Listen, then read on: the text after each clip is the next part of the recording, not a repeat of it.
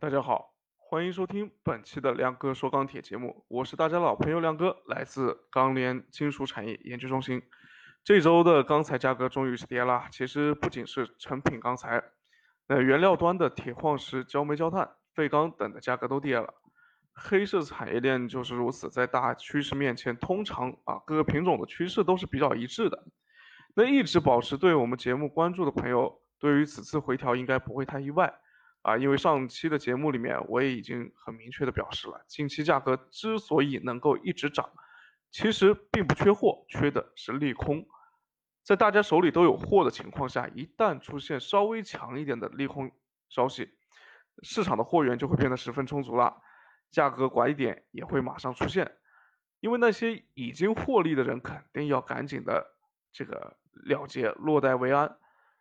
那我也说到啊，制造业是一个国家的根基。如果说只有让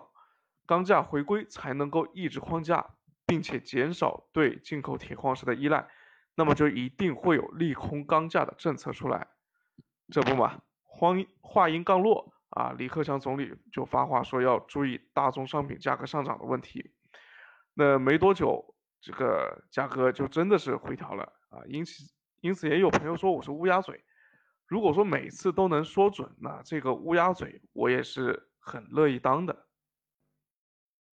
好了，自夸完毕啊，接下来我们照例复盘一下最近一周市场的运行情况。走势呢，大家都看得到，冲高回落。如果说要总结一下这个回调的原因啊，个人认为这个也非常重要。呃，因为呃，这个在这一次的回调原因当中，我们会看到这个里面有很多的跟平常不一样的一些情况在里面啊。而这些情况的话，也会作为我们接下来判断，就是说从中长期来看，这个价格还会不会继续下跌的一个啊比较重要的一个一个一个理由。那所以最近价格回调啊，总结下来，个人认为有这么几点原因。第一呢，就是南方的雨水天气逐步增多，最近基本上就是一天下雨一天晴这么一个情况啊。做螺纹钢现货的朋友都知道啊，这还只是南方进入夏天的一个前奏，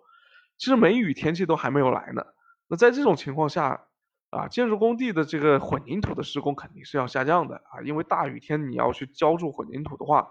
混凝土当中作为凝结作用的这个水泥部分啊，这很容易是被冲刷掉的，那混凝土的标号自然就要下降了，甚至就是彻底消失都是有可能的啊，彻彻底的失效。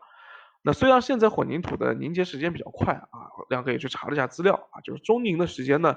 基本上就在十到十二个小时啊，也就只要半天的功夫。但是真的要到完全的硬化呢，还是需要几天甚至十几天的时间的。所以像现在这种情况下，一天下雨一天晴这样的一个背景之下，工地的施工量啊，个人认为至少是要减少三分之一的。那对照着之前工地赶工期啊支撑出来的这一部分，或者说提前的这个啊预支出来这部分消费强度来说的话，那所以下降肯定是会比较明显的。第二个原因呢，就是近期价格的快速上涨，实际上已经令到这个用钢的下游企业普遍表示吃不消了。大家都知道啊，四月份亮哥就在长三角和珠三角一带走访制造业企业，当时呢，受访的企业还表示暂时还能扛得住。但是呢，五月份钢价它直接拉涨了一千块钱上去呢，则是成为了压垮这些企业采购的最后一根稻草啊！不少企业纷纷表示，因为成本原因暂停接单啊，特别是一些。这个规模不大的一些企业和一些零部件配套企业，那价格的暴涨也是让大家忽视了另外一件事情，那就是全球性的芯片短缺这个事情。啊，之前两个也经常在说，那像汽车、家电、机械啊等等这些行业呢，现在这个智能化或者自动化的水平比较高，所以都需要依赖到芯片。那这些企业现在也是说在各显神通啊，采购芯片。那这种采购芯片的本身呢，也会进一步的加剧芯片的短缺问题。啊，就某一家汽车核核心零部件的供应商就对我们表示说，这个缺芯事件实际上已经直接影响了他们四五月份它差不多百分之八的一个产量，啊，那这也进一步会影响下游企业对钢铁的消费的一个需求。那第三点呢，就是美国印的大量的钞票，现在已经开始推高自家的通胀水平了，这是一件很有意思的事情。啊，之前我也比较纳闷。你说老美那边印了那么多钱，怎么就能够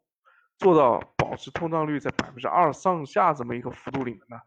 那当时认为呢，只能是以这个美元的流通能力比较强，而且啊通胀的压力比其被其他国家承担了这么一个逻辑来解释。但是呢，常在河边走，哪能不湿鞋啊？大量的货币进入了消费者的口袋啊，我这边说的是老美啊，直接通过印钱的方式向消费者去放钱。那由此，据说是这个带来的美国的失业人口啊，就失业的人员每周拿到的补贴比上班的时候还多。在这种情况下的话，大家肯定是不愿意再去上班了，所以就出就出现了高失业率和高消费都并存的这么一个奇怪的景象啊。那我们也看到，券商的这个研报啊，也表示，美国这一轮的通胀呢，实际上主要是由消费带来的。那这和大部分方发展中国家目前面临的输入性通胀是有明显的不同的。啊，但症结呢都是这个钱比较多啊，钱太多了，所以呢，四月份美国 CPI 大幅提升至了百分之四点二，核心通胀率也超过百分之二，达到了百分之三，轻轻松松的突破突破之前一直纠结纠结的这个这条中位线啊，所以呢，市场上纷纷是纷纷是预计说美联储这回得得加息了吧，得动粗了吧，啊，那第四点呢就是这个。国内对大宗商品的价格的关注度层次越来越高。就之前啊，可能是我们对接的一些部委啊，在了解这个这个相关的情况。那最近这个啊，国家层面的发改委也在发话啊，毕竟这是要确定这个，毕竟是在当前要确定了年内压减粗钢产量的这个背景下，在在在还价格啊，这个需要多个部门的配合，这也是为什么之前市场并不买账的一个原因。而李克强总理在提了这件事情之后，我就跟朋友说，这会儿应该是要动真格的了。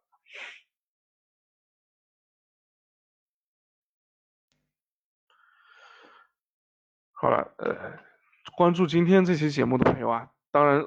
会很关注，就是这一轮的价格下跌，它到底是属于一个阶段性的回调呢，还是属于中长期的一个加个拐点啊？就说这是我们的一个视角问题。那。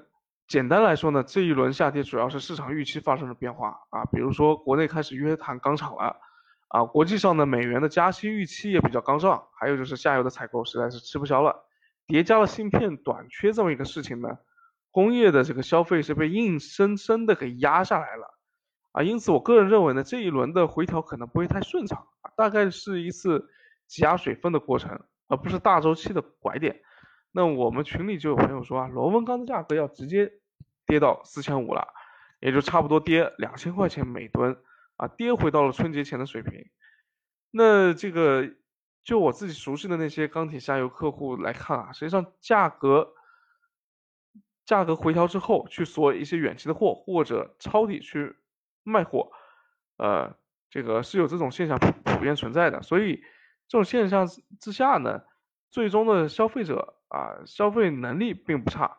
这个。下这个价格的回调也是用因为工业生产这个环节亏本了啊，所以主动减少采购所导致的。那在这种情况下呢，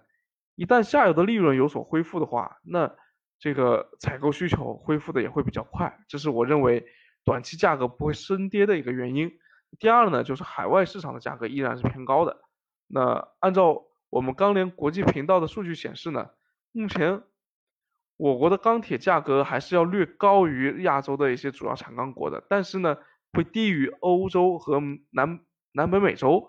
所以，如果这一次下跌没有成为海外大宗商品价格下降的导火线的话呢，那国内价格在海外价格的支撑下也是比较难跌的。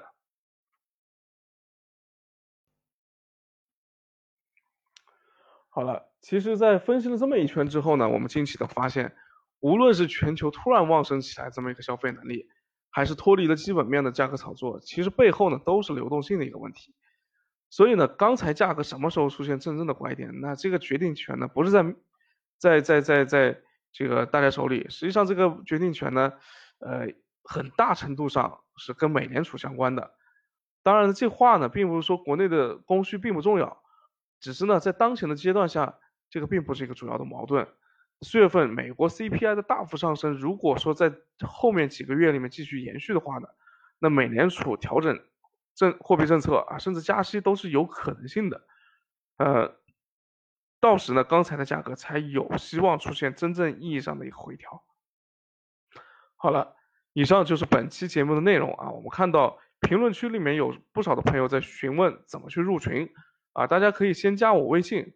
呃，这个我再把你拉进群里面去。那我的微信号呢，已经是发在这个节目里面了，节目的介绍里面了